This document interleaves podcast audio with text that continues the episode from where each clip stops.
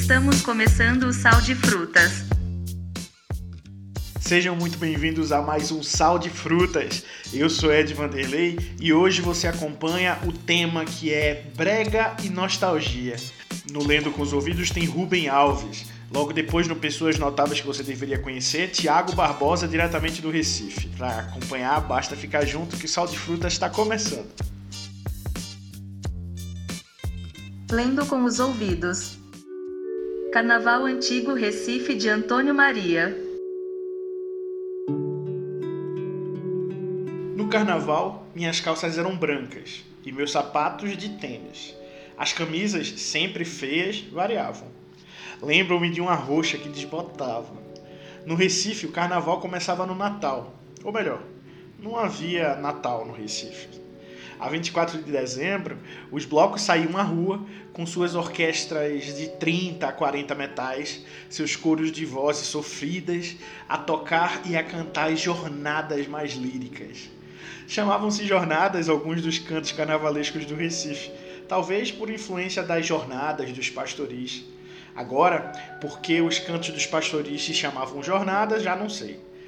Mas na noite de 24 de dezembro, quando a gente pensava que seria uma noite silenciosa, o Vassourinhas estourava numa esquina, acordando-nos na alma, uma alegria guerreira, impossível de explicar. Agora tanto tempo e tanta fadiga são passados.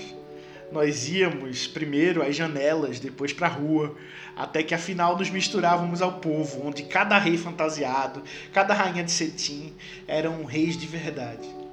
Mas reis de quê? De tudo, da voluntariedade, do absolutismo, do amor e do futuro, o futuro de que faziam parte. Não se pode fazer ideia do que era o povo do Recife, solto nas ruas do Recife após a decoração irreversível do carnaval. Faziam parte da corte imperial mulheres morenas que suavam em bolinhas na boca e no nariz. Mulheres de olhos ansiosos, presas de todos os atavismos de religião e de dor a dançar a mais verdadeira de todas as danças, o frevo. Ah, de nada serviam suas heranças de submissão, porque o despontado carnaval era um grito de alforria.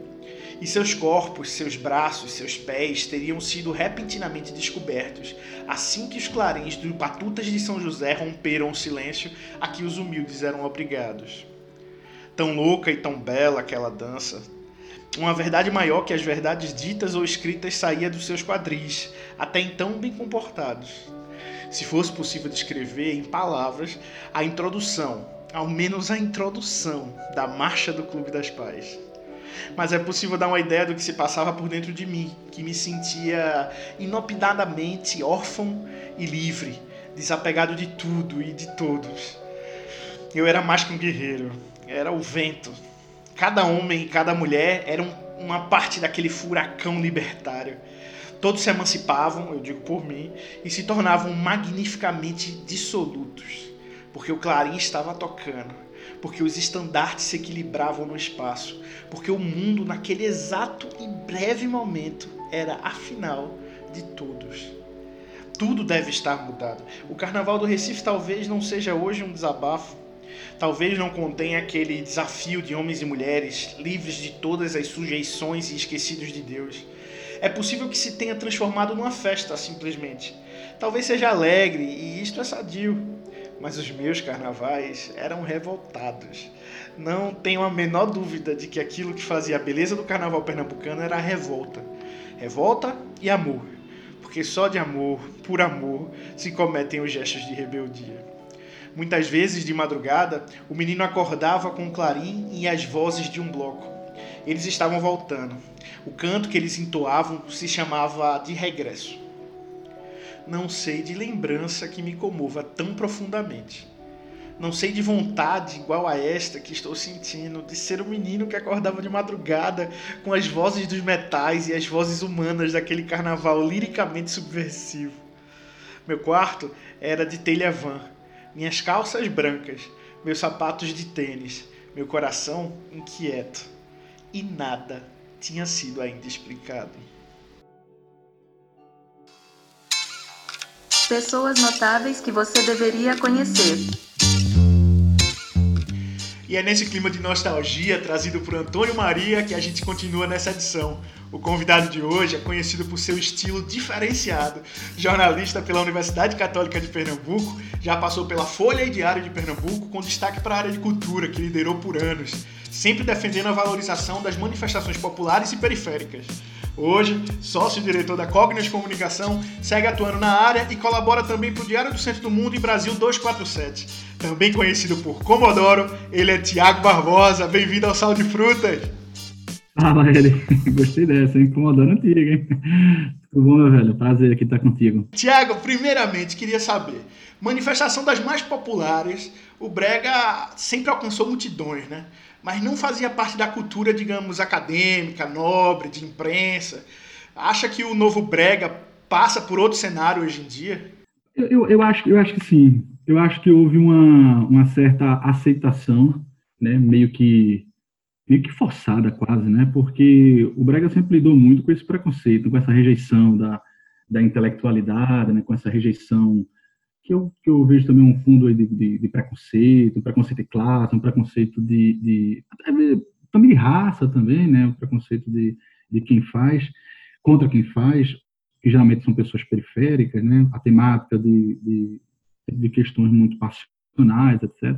A, a, se colocava, né, ah, isso é, por exemplo, o Adair José era o cantor das empregadas, né, dizia muito isso como uma forma de desprezar, como uma forma de menosprezar o conteúdo artístico, e desprezar também quem consumia.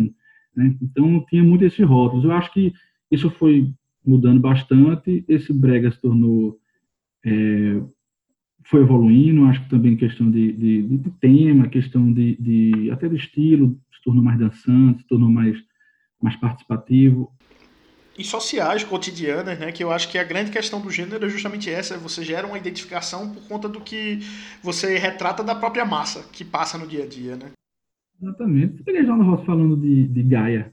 Ah, é legal, é onda, tal, de chifre tal, não sei o quê. Mas se você for ver por trás do discurso, o que, é que ele está querendo dizer? Cara, tem que aceitar. Qual, qual é a, a, a, a opção é, é, violenta que as pessoas que, que, que, se costumam associar a crimes, a traições? É a morte. A morte é o, é o, é o assassinato, é o homem matando a mulher, é, é o feminicídio. E o cara está lá atrás dizendo que homem é muito valente, mas, mas que devia aceitar Gaia. Quando... O que ele está querendo dizer? Ele está querendo dizer assim, olha, você não tem que matar, você não, não pode, não tem direito de matar a mulher. Sabe? Ele está recriminando sabe, a, o machismo. E naturalizando, né, o que antes era uma grande transgressão como é, para a honra, é, né? E aí ele chegava e dizia assim, de, tipo, todo mundo, quem não levou Gaia vai levar. E não mate, não mate por isso, não seja machista, não mate por isso. Tipo, você não tem o direito de matar ninguém por conta disso. Então, assim, é uma questão que você assim, ah, é de besta, é, é, ele tá... Não, cara, você tá, ele tá falando uma coisa muito, muito complexa, sabe? O cara sai dali, de repente o cara, o cara que tinha uma predisposição a, a agir com violência, e, e, diante de uma música dessa, se, se vê influenciado por uma música dessa, pô, sabe assim, ah, vamos levar um esportivo, se separa, sabe? Não mata ninguém por conta disso, aceita que é, que é um machismo, que ele tem que se recolher. Então, assim, são coisas que, que, que são muito profundas, mas que a crítica nunca se deu o trabalho, nunca se dá o trabalho de enxergar com profunda, porque de antemão ela já diz que não tem valor. Tiago, queria saber se você lembra de alguma história marcante, alguma história que, que seja que esteja na tua memória ou que seja engraçada, qualquer coisa do gênero, que você só vivenciou por conta desse seu gosto pelo brega, desse seu respeito pelo brega. Engraçado, eu fui um trabalho na faculdade e aí claro, né, que eu gostava de falar de brega e a gente foi propôs uma entrevista de rádio com Adilson Ramos, né? Sendo que a gente foi pegar Adilson Ramos em casa, ali em Boa Viagem, né? E levou até o, ia levar até o estúdio lá da, da faculdade, gravar entrevista com ele para deixar em casa. E aí, eu, eu no, no caminho, eu, eu, gostava tanto de, de Adilson, tal, não sei o quê, sabe, eu gosto muito de tudo.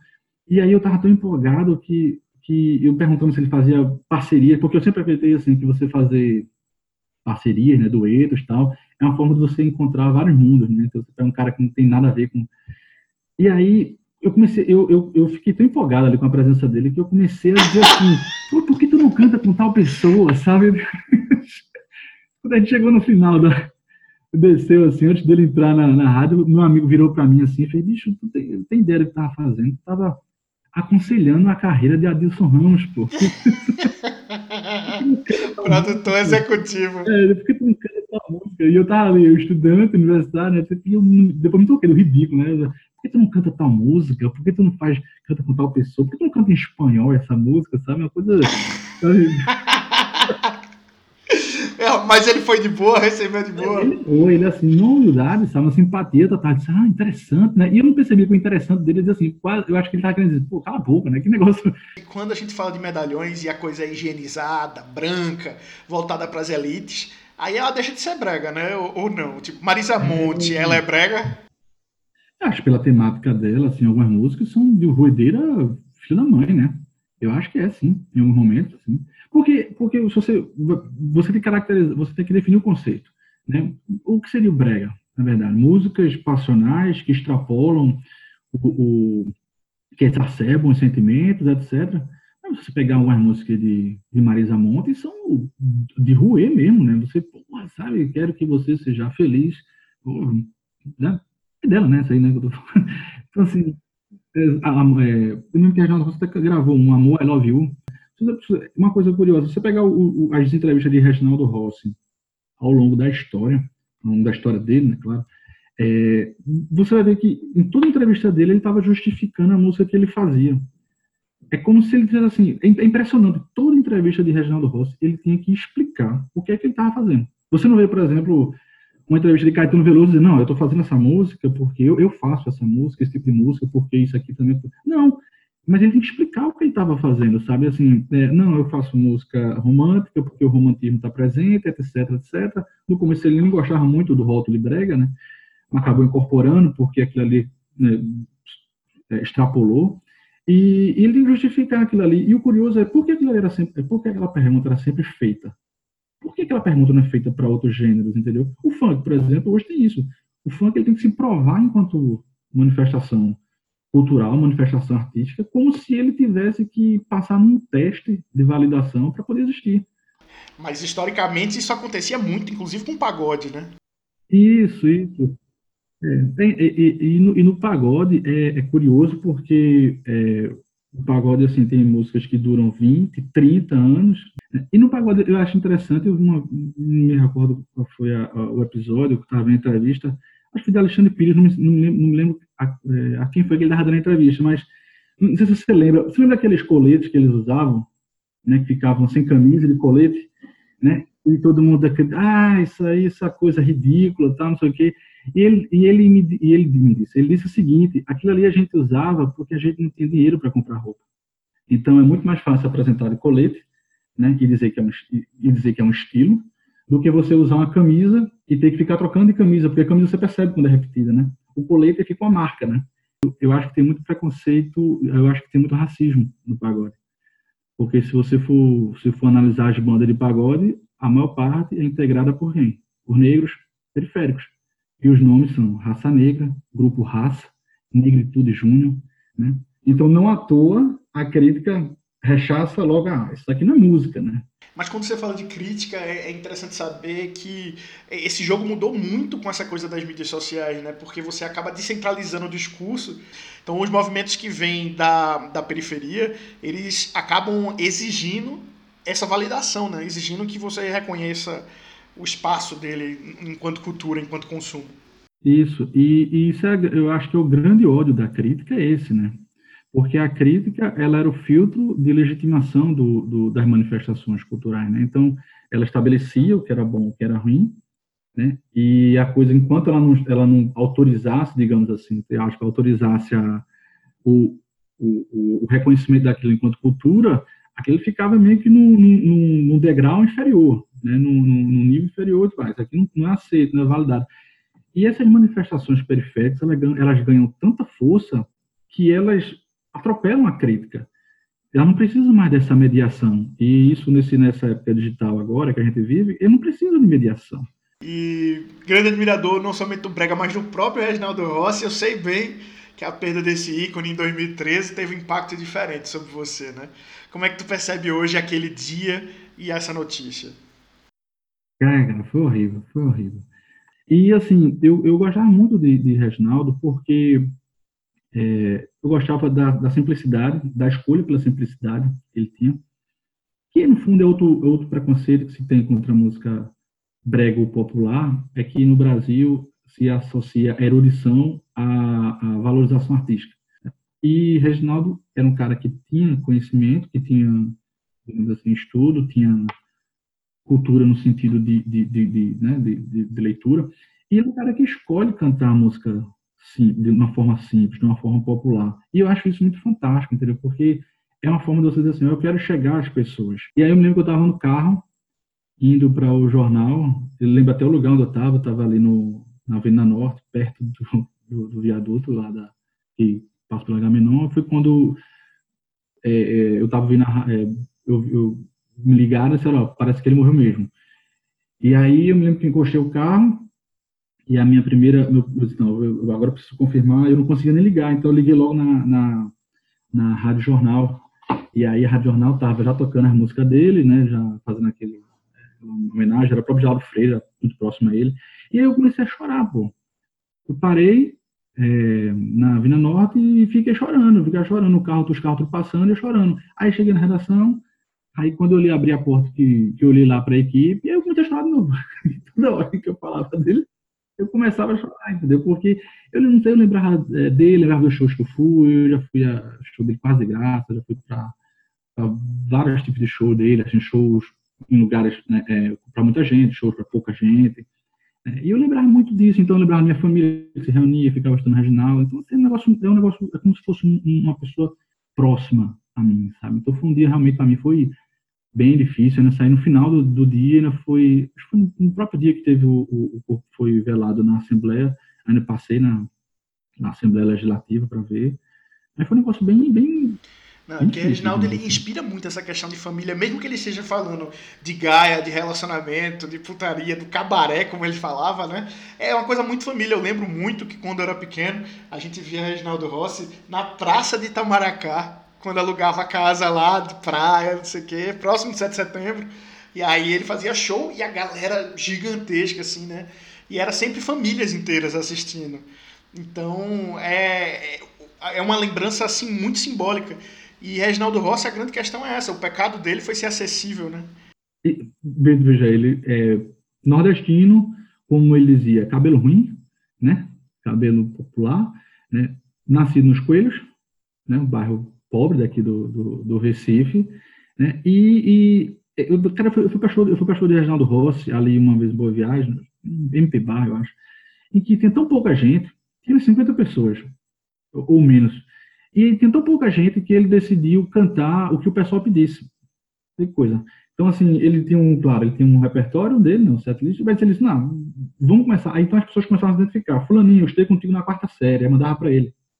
Aí cadê fulaninha? Aí, aí, ah, tá bem gostosa, né, não sei o que, está linda. Aí começava a cantar o que ela pedia, entendeu? E começava a cantar outras coisas. E eu fiquei porra, bicho, assim, que tipo de, de, de que cantor chega assim, isso já já estava bem, já fazia bastante sucesso. Chega no auge do sucesso, faz um show para tão pouca gente e começa a cantar músicas que as pessoas pedem, sabe? Então, assim, é, é, é de uma simplicidade isso, sabe? De, de uma identificação com o seu público eu acho espetacular, sabe? Eu, eu, eu isso me eu queria saber uma coisa, porque o brega hoje que se fala é um brega que não é o brega de Reginaldo Rossi, né? É um outro brega. É um movimento que aconteceu basicamente como aconteceu com o sertanejo, né? Que o sertanejo Leandro Leonardo, Zé de Camargo é outra hum. coisa hoje em dia. Aí ainda botaram as variações é, universitárias, não sei o quê, mas ninguém se entende direito. Hum. Mas eu te pergunto, você não acha que esse novo brega, que é um outro gênero praticamente, é, isso não acaba popularizando mais o gênero brega, mas acaba enfraquecendo essa versão mais tradicional, que é o que representa Vando, Odaí, Reginaldo. Eu acho, eu acho assim, é, eu acho que tudo é fruto do seu tempo, sabe? E eu acho que as coisas não se canibalizam. Eu acho que as coisas se somam. É, eu acho que, inclusive, essa aceitação de quem fazia as músicas de antes do que vem agora contribui para a permanência do que era feito. Eu acho que o sertanejo fez bem isso.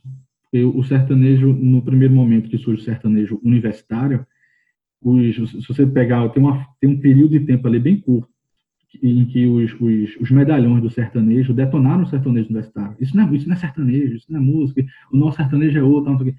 Mas rapidamente eles perceberam o seguinte: esse pessoal vem da gente.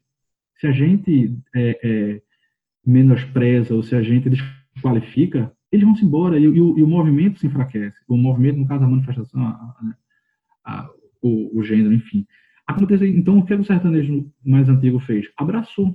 Então, você pegava os grandes medalhões, o Michel Teló, ia lá cantar com o Chitãozinho Chororó e fazer a, né, a, a, fusão dos dois momentos. Ah, né? então, o próprio Leonardo fez a transição, né?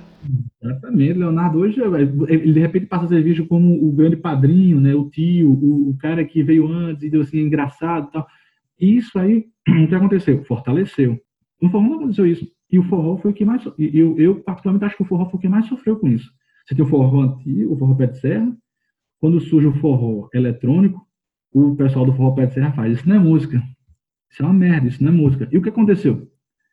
Quem ficou meio que perdido no tempo? O forró mais antigo. Tiago, para a gente concluir, eu sempre peço para que os convidados eles recomendem um livro, um texto, uma música, um filme, enfim, algo que eles achem que todo mundo deveria consumir, que, que seria uma coisa que, se todo mundo consumisse, a gente daria um passo à frente no assunto. Eu gosto muito daquele livro de Paulo César de Araújo, é historiador, jornalista. É, o título é esse, né? Eu não sou cachorro, não. É, eu acho que ele, ele, que ele, ele, ele estuda, ele analisa as, a, a, a, produção a produção artística desses, desses cantores que foram marginalizados pela história oficial, historiografia oficial da música né, brasileira, principalmente nesse período de, de, de ditadura em que ele se todos os olhares eram para os músicos que contestavam o regime, contestavam no sentido político. E eu gosto muito porque ele pega coisas assim, ele diz, por exemplo, que só havia liberdade para alguns discos experimentais de, desses medalhões da, da MPB, como Caetano Veloso, porque tinha os cantores sustentando as gravadoras, os cantores como Amado Batista sustentando as gravadoras.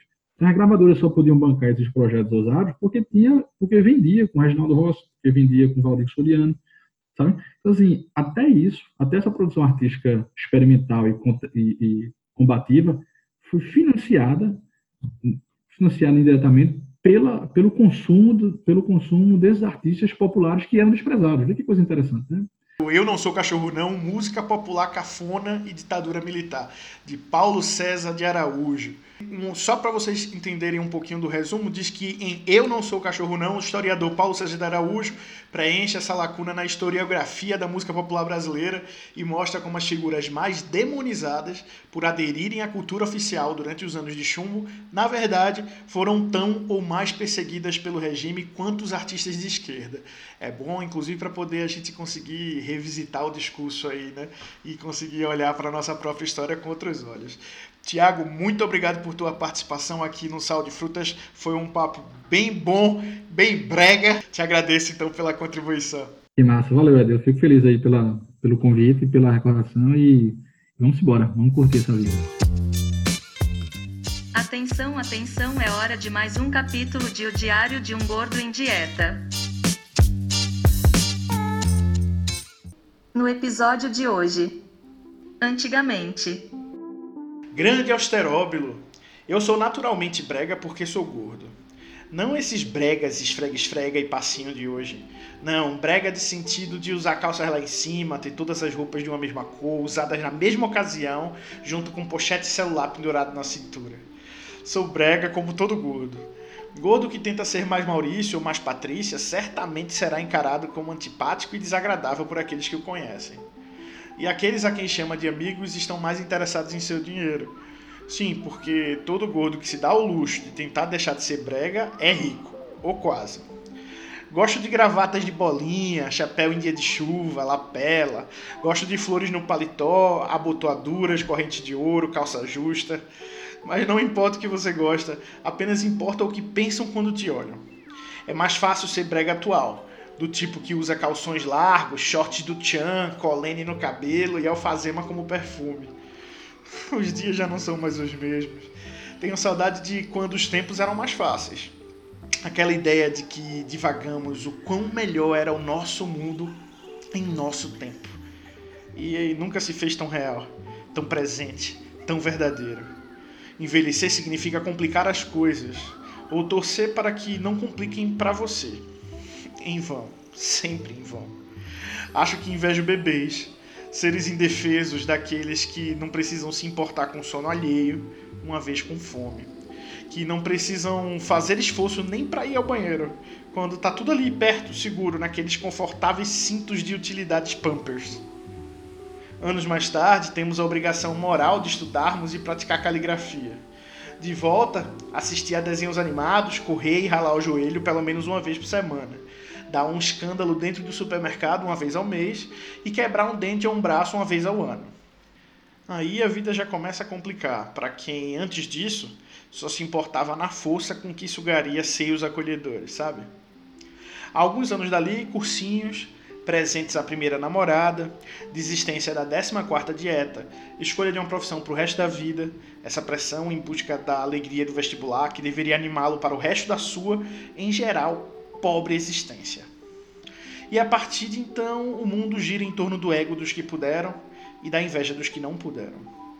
Pouco depois, primeiro emprego, emprego não, estágio e o mundo já parece ter ficado complexo em torno da administração metódica entre casa, faculdade e escravidão moderna.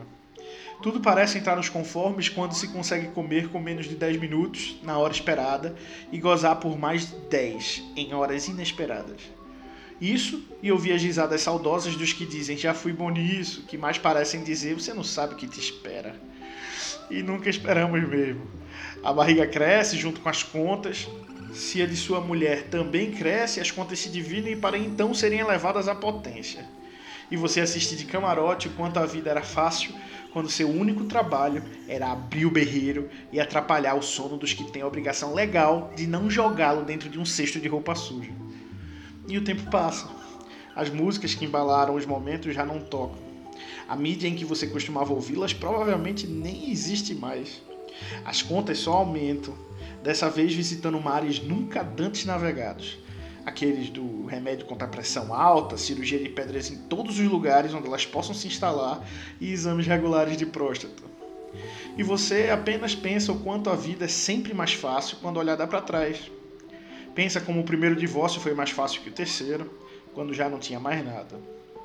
Como o primeiro carro era mais resistente que esse de agora, apesar de mais barato e se vê assim como todo bom e dispensável objeto que marca um momento de sua vida e passa. Para marcar época é diferente. Ninguém lembra o último vestido de Gisele Bündchen, mas com certeza lembra das cores de Falcão. Ser brega é, antes de qualquer coisa, dizer não à temporalidade, deixando de lado os compromissos com o que já passou e vivendo eternamente um estilo que traz sorrisos a si e aos outros. Às vezes penso que felizes são os gordos, felizes são os bregas, felizes são as loiras, porque talvez, no alto da nossa incrível mediocridade, não estejamos preparados para os momentos em que a vida complica, nem para deixá-la para trás. Por isso, que nos voltamos ao passado como forma de nos reafirmarmos. Lembramos sempre de quando fomos mais bonitos, mais fortes, mais influentes. Idealizações de nós mesmos, mais firmes, mais belas e mais ilusórias que girassol de lapela sobre camisa estampada.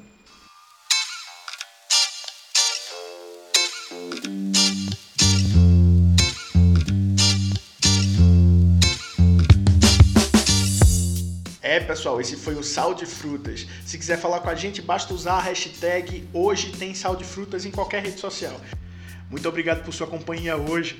Que seu dia seja incrível, mas perca de longe para os amanhãs que estão por vir. Depois dessa eu vou até dormir. Até a próxima. Tchau.